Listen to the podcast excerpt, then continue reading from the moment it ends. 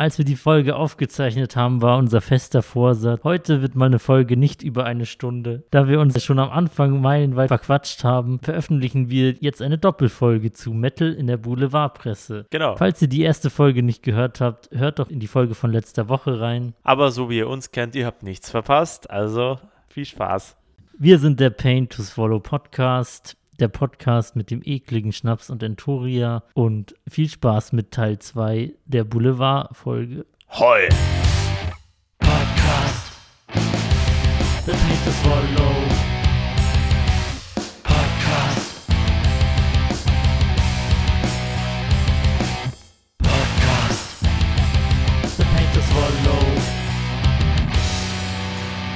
Okay. Was hast du sonst noch in der Boulevardpresse gelesen zum Thema Metal? Ich habe einen Beitrag gesehen, äh, ich glaube, der war auch vom Spiegel. Ich hoffe, er war vom Spiegel, nicht, dass ich den Leuten Unrecht tue. Den fand ich ein bisschen albern, weil der zielte so auf das ab, was ich so im Gedächtnis gespeichert hatte, dass man die Metal-Szene als möglichst krude und sonderbare Eigenart betrachtet. Das war ein Bericht über Wacken und da ging es vor allem um diesen, äh, da, da, auf dem Wacken gibt es so ein kleines Zelt oder so, wo so Wrestling-Shows gezeigt werden und äh, am Abend Filme laufen und dann halt auch so, ich würde mal sagen, in Anführungszeichen, Männerprogramm. Da war halt so ein Wet-T-Shirt-Contest oder so. Und dann haben sie das in einem Beitrag gezeigt und danach haben sie diesen, das ist irgend so ein, so ein semi-professioneller Wrestler, der hat sich Herman the German genannt. so. Vielleicht kennt er ja, vielleicht kennt der Sänger von Sacrifice and Fire ihn ja. Nein, was hatte der von Sacrifice erzählt? Dass Die, er Wrestling macht. Ja, genau.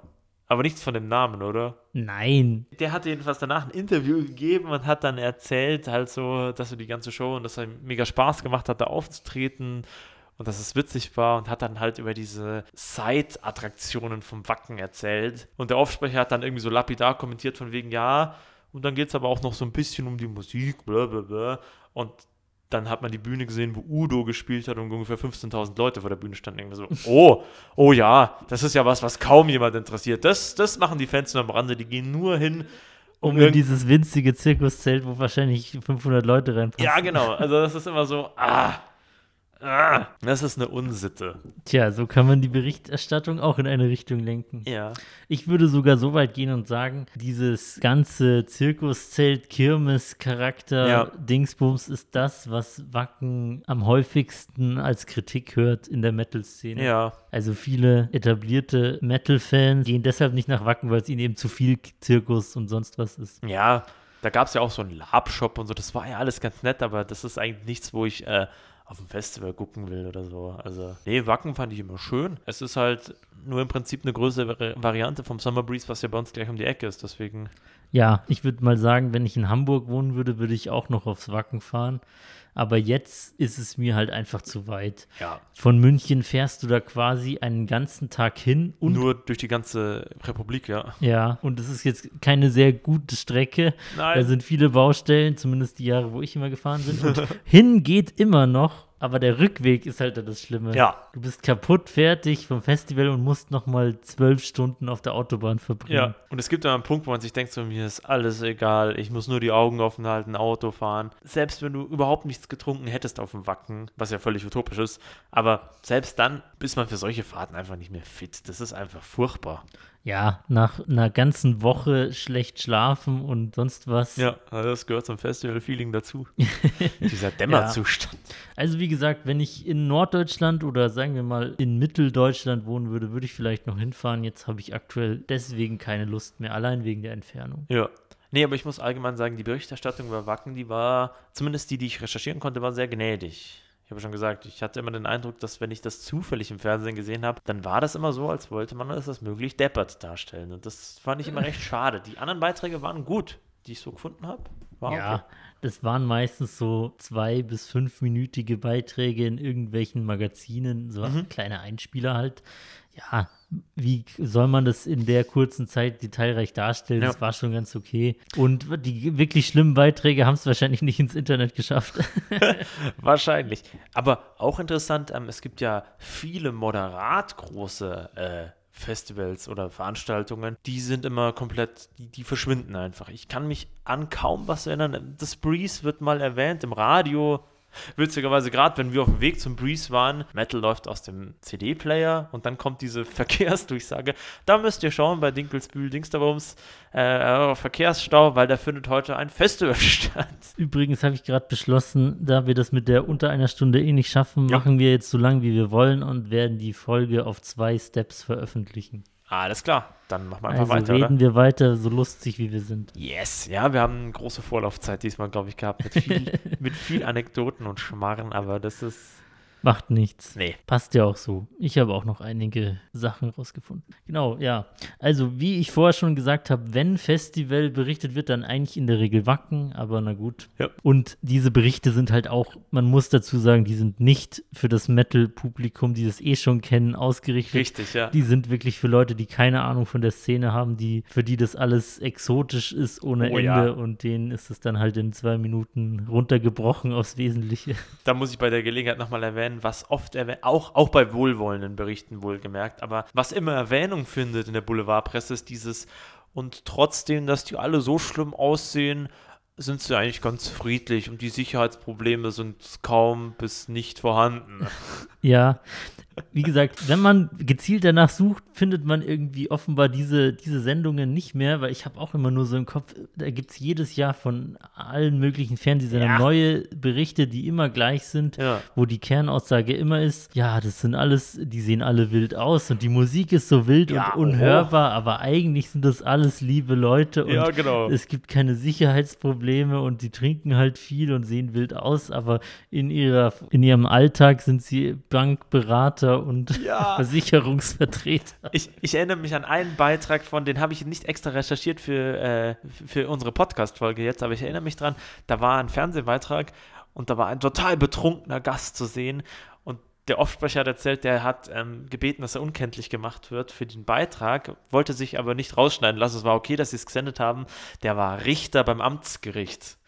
Und das fand ich urgut. Also, dass der gesagt hat, ja, nee, nee, rausschneiden braucht es mich nicht, aber bitte muss mich verpixeln, gell, weil es kann ja nicht jeder sehen, dass ich hier so besoffen über die Wiese torkel.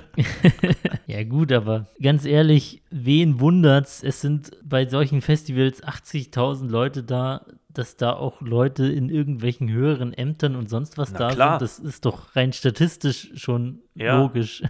Und, und äh, wo ist denn das Problem, denkt man sich, oder? ja, also eigentlich äh, dürften auch wir nicht darüber verwundert sein. Nein, was ich auch spannend finde, ist, dass diese Berichte fast immer den essentiellen Punkt, weiß nicht, ob sie ihn auslassen, aber um die Bands geht es in diesen Beiträgen so gut wie nie. Es geht um die Fans, um den Ort, um den Support oder wie man anreist oder wie international das Publikum ist. Aber ich habe nur einen einzigen Beitrag im Kopf, wo es hieß, da war Alice Cooper in Wacken, da war Rammstein in Wacken, da war Ozzy Osbourne da, wo halt wirklich mal hervorgehoben wurde, weil das sind drei Künstler, Gruppen, Bands, wie auch immer, wo wirklich jeder was mit anfangen kann. Also da musst du nicht in der Metal-Szene sein. Das wird immer so ein bisschen unter den Tisch fallen gelassen, dass sich halt auch die Größen der Musikszene in diesem Bereich treffen da. Stimmt. Und ich behaupte mal, jeder kennt mindestens einen Song von Ozzy Osbourne. Und zwar Dreamer. Echt? Ja, ach so, ja klar. Nein, ich dachte jetzt an Paranoid. nee, das, ich meine jetzt Ozzy Osbourne Solo. Und der läuft ja im Radio auch rauf und runter, Dreamer, zumindest eine Zeit lang. Da habe ich immer mal Spaß, weil mein Paps ist ja ein alter Mann. Der sammelt gerne Schallplatten. Und der hat auch richtig geile Metal-Schallplatten. Auch wenn er mit den Bands jetzt primär nicht so viel anfangen kann. Aber es gibt ja, ich glaube auch, dass es von Tankard noch Schallplatten gibt, oder? Die sind doch lang genug im Geschäft. Von Sodom mit Sicherheit. Naja, also Von Hel Halloween weiß ich auf jeden Fall. Tanker gibt es seit den 80ern. Und ich wette, es gab damals Schallplatten und es gibt auch die neuen Alben noch auf Schallplatten. Ja, heute ist es halt so eine Stil-Variante. aber damals war das gang und gäbe, oder? Ja, schon. Ja, sicher. Die CD kam dann erst so, ich würde mal behaupten, gesellschaftsfähig war die CD erst in den 90ern. Ja. Also da hatte sie so ihre Hochzeit. Und wusstest du, dass, warum wurde die CD erfunden, um eine möglichst gute Qualität von klassischer Musik anbieten zu können? Ich, ich erinnere Und mich, deswegen ich, ist, ja, es, ist das Argument, ja, auf Platte klingt es ja so viel besser, Quatsch, weil die CD darauf ausgelegt ist, dass es gut klingt. Ich, ich erinnere mich, dass irgendwas äh, mal gelesen darüber zu haben, dass es bei der Erfindung oder bei der Gestaltung um die äh, Speicherkapazität darum ging, dass ein gewisses Operettenstück oder was auch immer, ein Orchestralpart, da genau drauf passen musste. Deswegen ist die CD 71 und sonst was lang oder sowas. Oder? Ja, doch. Ja, keine Ahnung. Kann schon sein, dass das daher kommt. Auf jeden Fall, Zielpublikum von Musik auf CD war am Anfang klassisches Musikpublikum. Mhm. Allerdings, ich muss sagen, es macht schon Spaß, sich eine Platte aufzulegen. Aber da geht es mehr ums Feeling. Ja. Es macht einfach Spaß, das Ding da drauf zu legen, anzustellen und dann das Album wirklich anhören zu müssen bis zum Ende und jetzt nicht jeden Song weiter skippen zu können. Also für mich ist das reine Feeling-Sache, auch wenn ich aktuell keinen Plattenspieler habe. Aber ich überlege mir vielleicht einen zuzulegen. ich wollte gerade fragen, Off-Topic-Frage. Ähm, hast du dir mal Metal-Schallplatten gekauft? Nee. Gar gesagt, keine? Nee. Ich habe ja keinen Plattenspieler, aber ich überlege mir einen zu holen. Hast du jemals Schallplatten gekauft? Nein. Oh, ich habe vier Schallplatten in meinem Leben gekauft. Willst du sie hören? Ja. Die erste war von Kim Wilde, weil, äh, weiß nicht, ob du Kim Wilde kennst. Nicht so gut. Ich weiß nicht, welches Genre die sich ein. Eine Musikkünstlerin, eine alte. Und da war ich ungefähr 14 Jahre alt und ich fand die super heiß. Deswegen ist das ich, die Frau von Zack Wild? Das weiß ich nicht. Aber Nein, glaube ich nicht. Das ist halt einfach eine, eine berühmte Künstlerin und ich fand dieses Cover einfach so, weil sie da irgendwie mit Hotpants und ich war 14 Jahre alt, habe ich mir gekauft. Aber fand wo? ich richtig geil. Am Flohmarkt habe ich mir das gekauft. Okay. Und danach hast du dich erstmal in deinem Zimmer eingesperrt. Ich hatte befürchtet, dass das kommt, ja. Nein, äh, vielleicht. Ihr werdet es nie erfahren. Aber ja, hast du die Platte angehört? Ja, die habe ich auch angehört. Dann, äh, mir fällt gerade ein, ich habe sogar noch eine fünfte Schallplatte. Das war ähm, von Simon Garfunkel, Bright Eyes. Das ist der Titelsong von der Serie Watership Down. Und die Serie ist abartig. Ich kenne die Serie gar nicht. Hm. Aber Simon Garfunkel kenne ich natürlich nur im Einsatz zusammengefasst, dann lassen wir das beiseite. Ähm, die Serie handelt von Kaninchen, die äh, in einer menschendominierten Welt überleben und das ist quasi so eine Metaphorik auf den Zweiten Weltkrieg. Also das ist ein total blutiger Zeichentrickfilm, das ist ziemlich krank. Die zweite Scheibe, die ich mir selbst gekauft habe, die war von Fredel Fesel, vom bayerischen Liedermacher, den kennst du schon, ha? Na sicher. Das war einfach die gab es halt und die musste ich haben. Dann Aber es war bestimmt eine Live-Platte, oder? Ja, ja, einfach eine Kabarett-Show von dem. Ich frage mich, ob der Friedel Fesel unseren Zuhörerinnen und Zuhörern noch ein Begriff ist. Ach, ich glaube schon. Da wir wahrscheinlich noch sehr lokal geprägtes Publikum haben und hier, wenn ich den Großraum München bedienen, behaupte ich mal ja. Der ist jedenfalls, also nach dem Weißviertel, der dieses berühmte Lied Ein Wagen von der Linie 8, gibt es ja einen Brunnen in äh, Ding, äh, am Viktualienmarkt, das ist ja dem Weißviertel, einen Brunnen gewidmet, dem legendären Kabarettist. Die letzten zwei Alben, die ich mir gekauft habe, das war einmal, das war. Aber das waren ja jetzt schon drei und du sagst, du hast vier. Vier, ja, die eine habe ich geschenkt bekommen, das von, von Watership Down, Bright Eyes, von die Single von, von Simon und Garfunkel, die habe ich geschenkt bekommen.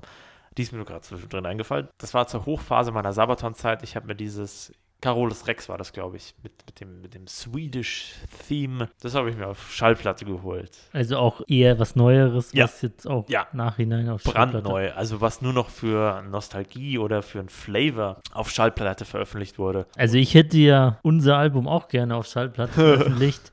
Leider ist das finanziell nicht drin. Also das, da müssten wir A auch eine Mindestbestellmenge wieder abnehmen und plus die Produktionskosten wären so hoch, dass wir mindestens irgendwie 30 Euro pro Platte verkaufen mhm. müssten, um da auf Null rauszukommen. Und dann müssen wir es ja noch erstmal auslegen. Ja. Und dann wären wir irgendwie bei mehreren tausend Euro, die wir erstmal auslegen müssen. Selbst wenn wir langfristig das Geld wiederbekommen würden, lohnt es sich einfach nicht. Nee, falls. Ja. Das letzte ist von Kalmar, von unserer slogangebenden Band uh, The Twelfth Gorge. Stimmt, die haben den Song Mind Trust geschrieben oh und oh, ja. darauf, aus diesem Song ist, ein Zitat der Titel dieses Podcasts. Wissen das unsere Zuhörerinnen und Zuhörer eigentlich? Naja, jetzt schon. Ja, jetzt haben wir es erwähnt. also ich bin mir sicher, wir haben es schon mal erwähnt, aber ich wiederhole mich einfach gerne, damit es wirklich im Gedächtnis bleibt. Ja. Aber welches Album ist es jetzt von Kalmar? The Twelfth Gorge. Ähm, da ist leider nicht Mind Trust drauf. Das gibt es nicht auf Schallplatte, jedenfalls nicht meines Wissens. Es gibt irgendein ganz altes Kalmar-Album auf, äh, auf, äh, Quatsch, ich wollte schon sagen VHS, nein, auf, auf äh, Musik, Kassette. auf Musikkassette, ja. Richtig. Ja, Kassette crazy. ist auch wieder, aber das ist irgendwie, es hat immer so einen Black Metal-Touch, was auf Kassette aufzunehmen. Ja, jetzt sind wir wieder völlig abgedriftet. Genau, so viel zu deiner Plattensammlung. Mhm. Aber hast du aktuell einen Plattenspieler zu Hause? Nee. Warum ähm, nicht? Ja, der ist in Ismaning zurückgeblieben. Ich wohne jetzt in München hier, in der Hauptstadt. Äh, du meinst, er ist wie du? Ja, zurückgeblieben. ja. In der Tat. Nein, ja, ist richtig. Nee, ich habe den nicht mitgenommen, weil hier einfach kein Platz ist in der Wohnung in München. Und ja, sagen wir so, das ist halt einfach eine nette Spielerei. Brauchen tut man das heutzutage tatsächlich leider. Okay, nein, ich sag schon nichts mehr. Ja, ja, gleich schlagen mich alle DJs hier. Naja, die meisten DJs, gerade in der Metal-Szene, legen ja auch nur mit einem Laptop auf. Mhm. Okay, so viel zu deiner Plattensammlung. Yes. Aber zurück zu den Boulevardmagazinen. Ich habe von der, also wie gesagt, ich habe ja alle Boulevardmagazine, die mir so eingefallen sind, abgeklappert. Aha. Und ja, ich zähle die Bild-Zeitung auch zu Boulevardmagazinen. Ja. Denn da habe ich folgenden Artikel gefunden, der die Schlagzeile trägt. Wacken hat Angst vor den Metal-Fans. Äh, Und es könnte nicht typischer sein für die Bild-Zeitung, dass sie einfach irgendwas Reißerisches in die Überschrift schreiben. Was glaubst du denn, könnte sich hinter dieser Schlagzeile in dem Artikel dann tatsächlich verbergen? Also, mein, mein, meine erste Impression ist da Wacken, ich glaube 500 Seelendorf ist das ein winziges Dörfchen, oder sind es 4000? Ich weiß es nicht. Ganz wenig Einwohner. Ja, auf jeden Fall ein winziger Bruchteil der Wacken-Besucher. Ja, wahrscheinlich äh, hat irgendeiner von diesen ganz, ganz wenigen Einwohnern gesagt, das geht mir alles auf den Keks, wenn die ganzen Leute da daherkommen. So, so stelle ich mir das vor. Ja, das vermutet man bei der Schlagzeile, jedoch verbirgt sich was völlig anderes und viel aktuelleres hinter dieser Schlagzeile. Oho. Nämlich ist gemeint, das war von letztem Jahr, wo das Festival das erste Mal abgesagt wurde seit der ganzen Wacken-Geschichte, Ja, also seit der fast über 30-jährigen Bestehen. ja, genau. Da wurde das Festival abgesagt wegen Corona und es hat nur online stattgefunden und dann haben die vom Wacken gepostet, Leute, das Festival findet nicht statt, bitte kommt nicht trotzdem einfach nach Wacken Ja. und macht da Party, schaut euch das Wacken online an oder auch nicht, aber kommt nicht nach Wacken. Und die Leute haben es äh, Oh, teilweise ignoriert. Oder was? nein, Nee? da, darüber ist nichts bekannt und ich glaube auch nicht, davon habe ich jetzt nichts gehört. Das war die einzige Aussage, die, die das Wacken getätigt hat. Daraus zieht die Bild-Zeitung, Wacken hat Angst vor den Metal-Fans. Wow. ja, typisch Boulevard-Magazin. Ja, das ist schon gruselig, wenn du absagst und die Leute kommen trotzdem und was sie nicht mal tun. Aber weißt du eigentlich, von welchem Verlag die Bild-Zeitung ist? Vom. Nee. Vom Springer Verlag. Ja, na genau. Und Doch, weißt das du was? wusste ich schon. Weißt du, was auch vom Springer Verlag ist? Nein. Der Metal Hammer. Wie stehst du denn zum Metal Hammer? Oh je. Ich habe ähm, ich hab als Kind für jeden Scheiß irgendein Magazin gekauft. Ich bin ja so ein, so ein Sammelkarten-Junkie. Ich habe da jeden Scheiß mitgemacht. Da habe ich mir immer so, so, so Cardmaster, das, habe ich mir immer gekauft. Oder auch sonst irgendwelchen Schmarren. Aber, aber in der Metal-Zeit habe ich mir keine solchen Magazine gekauft. Ich weiß es nicht. Habe ich nie gelesen. Also ich habe mir den Metal Hammer ein paar Mal gekauft, wenn irgendwie so eine längere Zugfahrt anstand und am Bahnhof ich war. Mhm. Und Ja, das klingt sinnvoll. weiß nicht, habe ich mir halt noch so eine Beschäftigung für die Zugfahrt gekauft, spontan. Da habe ich ihn mir schon ein paar Mal geholt. Und ich möchte jetzt auch gar nichts per se Schlechtes gegen den Metal Hammer sagen. Ich habe auch mal einen Podcast gehört, da war der, der Chefredakteur vom Metal Hammer zu Gast oder der ehemalige. Ich glaube, Mhm. die haben in den letzten Jahren irgendwann mal gewechselt. Auf jeden Fall habe ich aber einen lustigen Meme gefunden. Das ist als Grundbild dieses, dieses Bild, wo Fry aus Futurama die Augen so zusammenkneift. Achso, ich dachte, wo er das Geld in der Hand hält. Nein, wo er, wo er die Augen so zusammenkneift. Und ähm, darauf ist die Schrift zu sehen: Not sure if Metal Hammer or Slipknot and Metallica Magazine. ah, jetzt weiß ich, welches Meme-Bild du meinst. Ja. Weil Slipknot und Metallica so oft auf dem Titelbild gefeatured waren, oder was? Ja, und gefühlt jedes zweite Magazin über die Bands geht. Ich finde, es ist auch so ein Meme geworden im Internet, dass der Metal Hammer zu jedem Thema sich fragt, und was denkt eigentlich Corey Taylor darüber? Und dann gibt er noch seinen Senf dazu, also der Slipknot-Sänger. Echt jetzt? Ja, deswegen hat auch der Metal Hammer in der Metal-Szene irgendwie so einen leicht albernen Ruf schon. Es ist total witzig, weil ähm, jetzt bin ich seit über zehn Jahren in der Szene. Ich habe noch nie jemandem gesagt, hey, hast äh, jemanden sagen hören von wegen, hey, hast du äh, den Metal Hammer zuletzt gelesen? Noch, noch nie habe ich das jemandem sagen hören in der Metal-Szene. Du? Nee, ehrlich gesagt nicht. also es ist wohl wie bei der Bild-Zeitung, alle lesen sie, aber keiner gibt's zu. Ja, genau. Da, und da, da heißt es doch immer, das ist doch das höchste Lob für ein Magazin, oder? Wenn keiner zugeben will, dass es gelesen hat. Ja, ist wie bei Modern Talking. Die haben auch viele Nummer 1 Hits gehabt, aber zugegeben, dass jemand das gekauft hat, hat es niemand. Ah je. So viel zu Metal und dem Springer Verlag. Ja. Dann kann ich dir noch etwas erzählen, worüber ich über eine, ein weiteres Boulevardmagazin, nämlich stern.de, gekommen bin. Oh ja. Ja. Die haben zwar sich darauf auch nur auf einen anderen Artikel berufen, aber die haben zumindest darüber berichtet und ich bin dann auch auf den Originalartikel gekommen.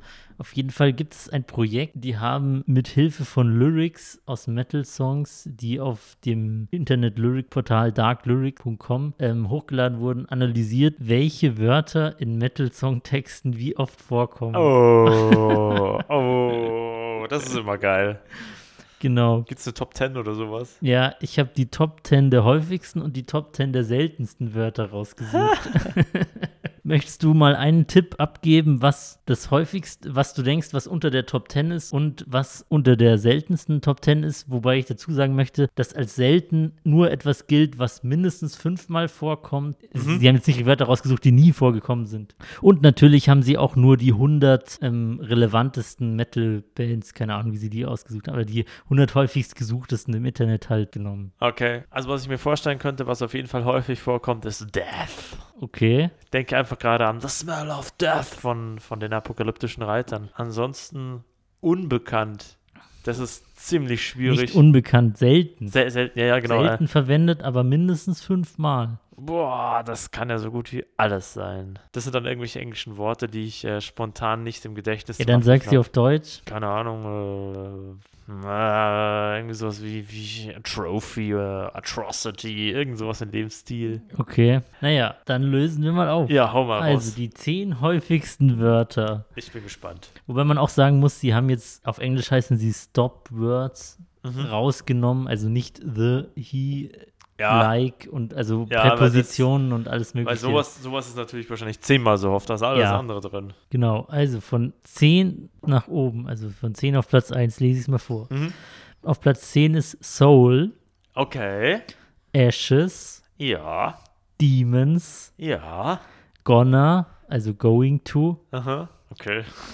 Beast, Ja. Breathe, Atem. Ja, Aha. Eternity, Ja, das klingt nach Metal, ja. Das, das kommt von Power Metal, ja.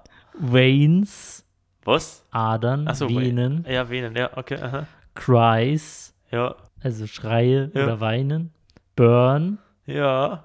ja, Burn ist das häufigste. Ach, verdammt, ja, das wäre ein guter Tipp gewesen. Burn, ja. Ja. Ja, Also, das hat mir alles spontan eingeleuchtet, da war nichts dabei, wo ich gesagt hätte, das klingt mir irgendwie ein bisschen komisch da eingeordnet. jetzt, jetzt kommen die seltensten Wörter im Metal, die aber mindestens fünfmal verwendet wurden. Auf Platz 10 ist Employees. Also- Angestellte. Ja, Okay. jetzt hast du schon eine grobe Ahnung, in welche Richtung das ungefähr geht. Auf Platz 9 ist Chairman, was übersetzt Vorsitzender heißt. Okay. Ja. Platz 8 Approximately, un Was? ungefähr. Okay, ja. Platz 7 Noted. Ja, okay. Platz 6 Relatively, also relativ. Ja, okay. 5 University. Okay. Ja. 4 Komitee. Ja. 3 Secretary. Ach so, nur so. Irgendwie hat das jetzt alles so in ein Konzept gepasst, fand ich bisher. Ja, es hat alles so mit Arbeit, Universität, Ja. Studium, Lernen, Schule, Ja. bla bla bla, Äh, Berufe, Berufe zu tun. Aha. Platz 2, das seltenst verwendete Metal-Wort, zumindest laut dieser Studie, indicated, angedeutet. Ja. Und auf Platz 1 ist Äh, particularly, äh, besonders. Okay, ja, ein fancy Wort halt in der englischen Sprache, so wie wenn wir irgendwas hochgestochen ausdrücken. Also, wir singen also äh, häufig über Dämonen, Seelen, äh, pseudo-esoterische ja, Dinge. Spiritistische, ja, spirituell, ja. Weniger darüber über Berufe, Studium, Schule und den Alltag. Da hätte ich gern äh, eine deutsche Vergleichsstudie, weil zum Beispiel das Wort Beast bietet sich im Englischen schon gut an, aber Bestie wegen dem IE am Ende, was auch so Anklang des Ausdrucks vorkommt, das ist halt sehr undankbar, um das in einen Aber Songtext Beast unterzubringen. kann ja auch ein Deutsch Beast, ja. mit IE geschrieben. Das Beast, ja, ja, stimmt. Stimmt, ja, so habe ich es noch gar nicht betrachtet. Weil ich nämlich gerade überlegt habe, kenne ich irgendeinen Metal-Song, wo das Wort Bestie drin vorkommt? Nee. Nee. Number of the Beast. Ja, ja, aber das ist ja Beast. The Beast Within. Also, das waren laut dieser Studie. Ich kann den, den Link ja auch nochmal in die Show Notes stellen, falls es jemand genauer sehen will. Ja. Da ist dann auch noch viele Details über die Auswirkung, We- Wertung und ähm, auch so grafische Darstellungen von was weiß ich was. Ich muss sagen, gefühlt äh, leuchtet es mir alles sehr ein. Ich muss sagen, Metal ist teilweise sehr pathetisch. Also wir haben viele von diesen. Und auch selbst, muss ich auch sagen, selbst wenn die Geschichten irgendwie aus dem realen Leben inspiriert sind, ist es dann meistens in irgend so eine Verpackung reingesteckt, Mhm. was dann irgendwie so, weiß nicht, Fantasy ist. Ja, In so eine Fantasy-Verpackung. Ja, Oder in eine metaphorische. Verpackung. ja. Wenn ich nur an die Albencover von Manowar denke, dann will ich sofort Dungeons and Dragons spielen. Ich dachte, dann willst du sofort ins Fitnessstudio gehen Ja, damit ich endlich ein paar Felllederhosen tragen kann und und ein Sixpack haben. Ich habe mal irgendeinen Post gesehen, wo äh, ein, sagen wir mal, recht übergewichtiger amerikanischer Metalhead in seinem völlig zerdellten und kaputten alten äh, Flitzer äh, dastand und gepostet hat, ähm, dass er irgendwie so einen Fahrservice anbietet und äh, er würde die ganze Zeit Mörtley Crew aus der Musikanlage. Mörtli. Mörtley Crew? Möttli. Die sind doch nicht aus Mörtel. Die arbeiten doch nicht aus der Baustelle. Die, die, die würde er jedenfalls die ganze Zeit aus dem Lautsprecher dröhnen lassen und egal was du sagst, er würde alles mit Hell yeah beantworten. Klingt nach einem Konzept, wenn man Uber-Fahrer ist. Oh ja, ich würde sofort diesen Typen rufen, ey. Gut, Boulevardzeitschriften. War eins das Hauptthema dieses Podcasts? Ja, könnte man so meinen, gell? Genau. Ich habe mich noch eine Sache gefragt. Mhm. Was passiert eigentlich, wenn ich Trash Metal in Google eingebe? Und nicht Thrash, sondern falsch geschrieben, ohne H. Und? Also erstens muss man sagen, Google ist schlauer als die meisten Leute und weiß schon, dass man Thrash mit H meint, Mhm. weil es natürlich auch das richtige Wort kennt anhand Ja. der Häufigkeit der Suchergebnisse und sonst was. Also das korrigiert schon automatisch. Und dann stößt man auf einige Artikel, teilweise auch von renommierten, sage ich mal, News-Plattformen wie dem WDR. Mhm. Da habe ich zum Beispiel einen Eintrag bei der Band Overkill gefunden Oh ja. wo auch drin stand, dass sie Trash Metal machen.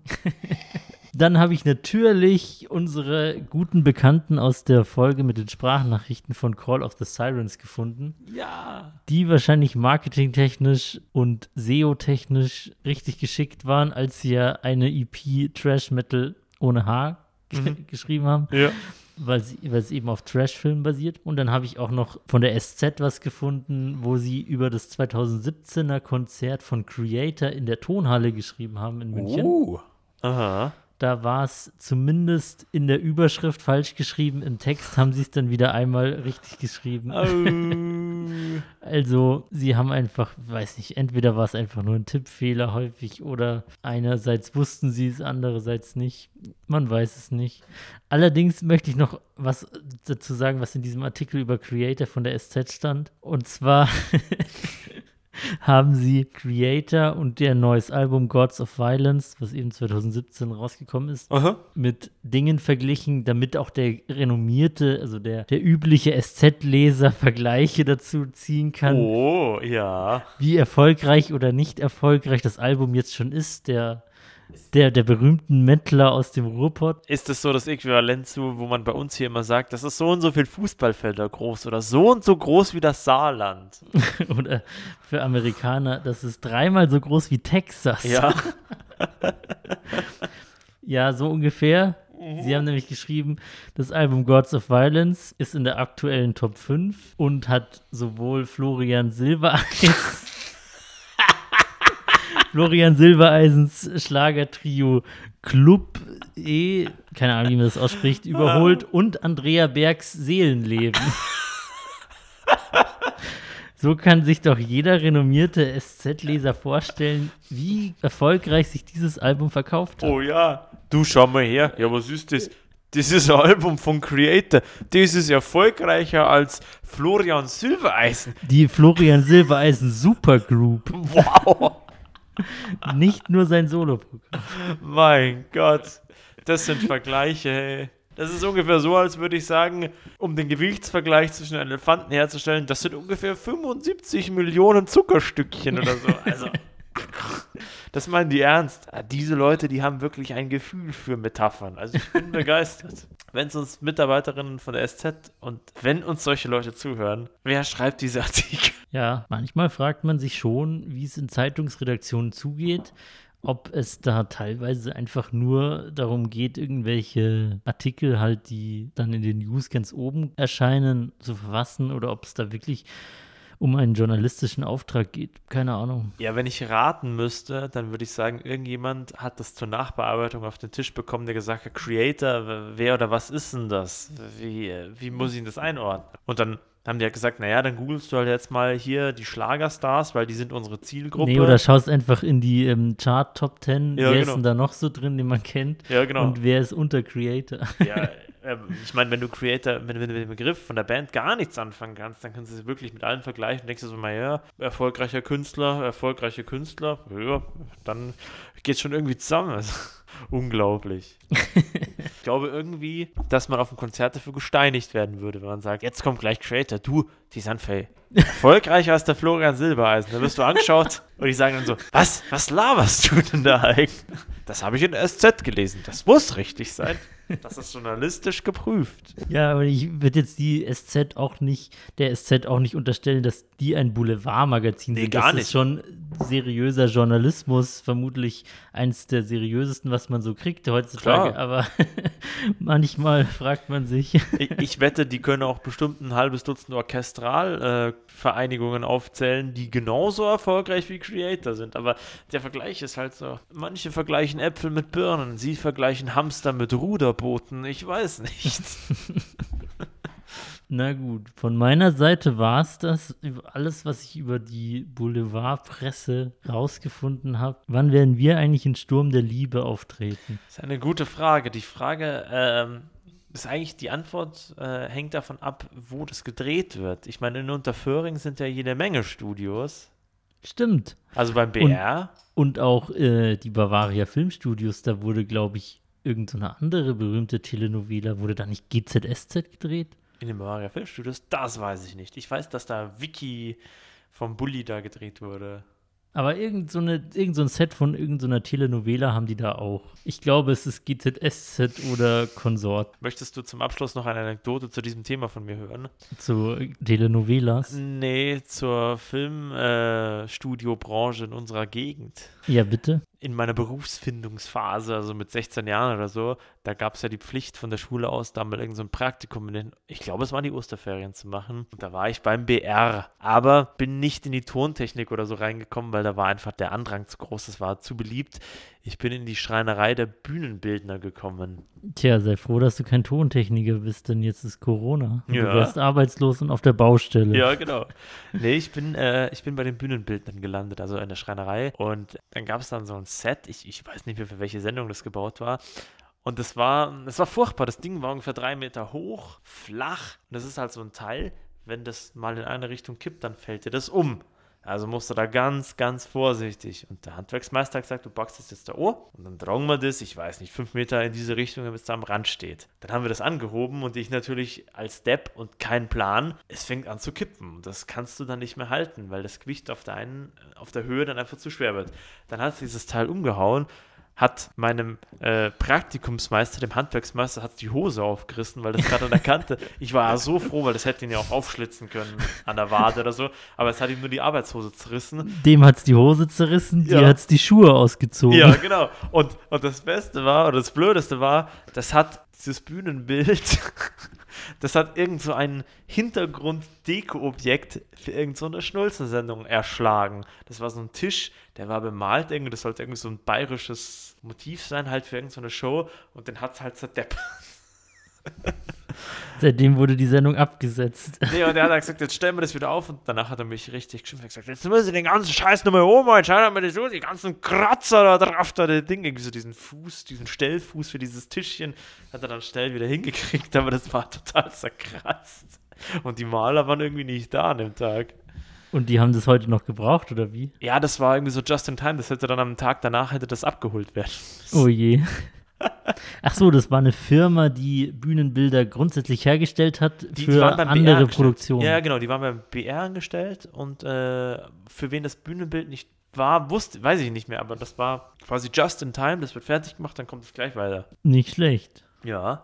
Ich hoffe, wir landen irgendwann mal bei Sturm der Liebe. Oder bei GZSZ. Als Pausenhofschläger wird uns doch hervorragend eignen. Noch, Junkies oder ich weiß es nicht. ich fand in dieser Szene Sturm der Liebe kamen die beiden dann so in ihrer Rolle so richtig arrogant drüber, weil sie dann noch auf irgendwas so angestoßen haben. Ja, ja. Diese zwei Langhaarigen in diesem Edelrestaurant, wo sie dann irgendwie so eine Textzeile improvisiert haben. Sie, meint, sie meinten da auch irgendwie, sie haben das dreimal gesagt, Ja. nur und dann war es im Kasten und dann war, der Text irgendwie so, ja, jetzt stoßen wir mal auf das erfolgreiche Geschäftsjahr. Ja, genau, genau so. Erinnerst du dich noch an das alte Eddies in der Kultfabrik? Was ist denn das für eine Frage? Glaubst du wirklich, dass ich mich da nicht mehr dran erinnere? Nein. Das war so eine rhetorische Frage. Ah, Weil, ähm, ich glaube, es war bei, äh, äh, kennst du Aktenzeichen XY? ja. Da war das Eddies mal da und da hat es ein Puff dargestellt. Quasi die Location oder so. Weil mir das gerade so kommt, dass das als Filmkulisse einfach genutzt wurde.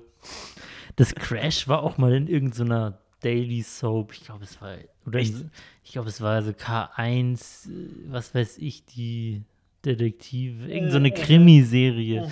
War das Crash mal da? War es auch ein Stripschuppen? Nee, ich glaube nicht. Ich weiß gar nicht mehr. Ich glaube, es war irgendein Laden, der ausgeraubt wurde. Keine Ahnung mehr. Irgend sowas. Da können jetzt Leute recherchieren, wenn sie wollen. Meine Realschule in Ismaning, die war mal äh, Kulisse für so, so eine RTL-Trash, so ein Trash-Format hier, so Albtraum-Mobbing an Schulen oder so. Und ich habe gesagt, ich habe noch nie Respekt vor meiner Realschule gehabt, aber das war der Punkt, wo ich gesagt habe, da können wir dieses Gebäude bitte schließen. Und ich weiß nicht, was der damalige Schulleiter sich gedacht hat, dass er diesen Leuten erlaubt hat, da so eine Scheiße zu drehen. Mein ehemaliges Gymnasium war die Kulisse von Fuck You Goethe 3. Echt? ja. Krass. Ah, und ähm, da, wo ich aufgewachsen bin in Ismaning, da gibt es ein Verlagsgebäude drüben. und Da ist ein präpariertes Einschussloch in so einer, so einer Glasverkleidungswand führt. Der Verlag steht mittlerweile leer, wird abgerissen. Aber ähm, da haben sie so ein, so ein Loch rein präpariert, das wie ein Schussloch aussah, für, für irgendeine Szene auch in so einer Polizeistraßen-Soap, weil es halt das Nachbardorf von Unterföhring war. Und dieses Loch haben sie bis heute, also das ist danach nicht gerichtet worden, das haben sie als Kulisse quasi stehen lassen. Ich wüsste bis heute gerne, wie das vertraglich geregelt wurde. Dürfen wir ihre Fassade kaputt machen? Ja, Zahlt die Versicherung. Einschussloch. Ja. naja, das Gebäude sollte ja lange abgerissen werden, aber steht noch heute. ja, das steht noch heute. Um schon mal einen kleinen Teaser zu geben, was in nächster Zeit so bei uns ansteht. Yes! Wir sind bei einem anderen Podcast zu Gast und zwar in schon wenigen Tagen, nämlich am Sonntag. Ob die Folge dann auch veröffentlicht wird, steht noch in den Sternen. Auf jeden Fall sind wir beim Podcast Liebesbriefe und Cherry Bombs zu Gast. Cool. Einem Podcast aus Ingolstadt. Ich freue mich da jedenfalls jetzt schon mega drauf. Schon allein deswegen, weil ich unbedingt nachfragen muss, was Cherry Bombs eigentlich sind. Kirschbomben? Cherry ist doch auch eine berühmte Sorte für alles. Cola Cherry, Eis Cherry, Capri-Sonne Cherry. Da könnte ich jetzt gleich wieder eine Anekdote erzählen. Ich habe einen großen Bruder. Dann sind wir, damals war es noch der Tengelmann. Den gibt es ja heute nicht mehr. Und da haben wir uns Kirschcola aus der Dose gekauft damals noch. Und die Dame an der Kasse hat das eingescannt und gesagt, das kriegt ihr jetzt schon mal nicht. Da ist nämlich Sherry drin. Das können wir euch nicht verkaufen. Weil die das englische Wort für Kirsche nicht gekannt hat. Mann, haben wir uns da geärgert als Kinder. Die Mitarbeiter des Jahres. Ja. Groll. Auf jeden Fall sind wir beim Podcast äh, Liebesbriefe und Cherry Bombs zu Gast. Das sind auch Mitglieder aus der Musikszene. Die haben jetzt mit Metal weniger am Hut, aber das wird deswegen umso spannender. Ja, wir färben das Ganze metallisch ein für euch. Genau, was da genau auf euch zukommt, werden wir sehen. Lasst euch überraschen. So, dann beenden wir mal unsere Doppelfolge, unsere spontane Doppelfolge zu Metal in der Boulevardpresse. Geil. Möglicherweise finden wir irgendwann noch mehr lustige Artikel, dann setzen wir dieses Format einfach fort. Ja, Ich würde mal sagen, äh, Ruhe von uns habt's nie, gell? Dann möchte ich an dieser Stelle noch einen schlechten Witz erzählen. Ja, ich, ich, ich freue mich schon seit Minuten drauf. Hau raus. In welchem Land machen die machen Kühe gerne Urlaub? Mutschukistan. Auf Kuba. Oh! ich frage mich, wo du dir die immer herziehst. Das, fragst du dich auch in jeder Folge. Ja, das fragst du mir jedes Mal und jedes Mal kriegst du die gleiche Antwort. Hanoi! Dann gibt es an dieser Stelle nur noch eine Sache zu sagen. Richtig. Teil des Schiffs, Teil der Crew, Teil des Schiffs, Teil der Crew, Teil des Schiffs, Teil der Crew.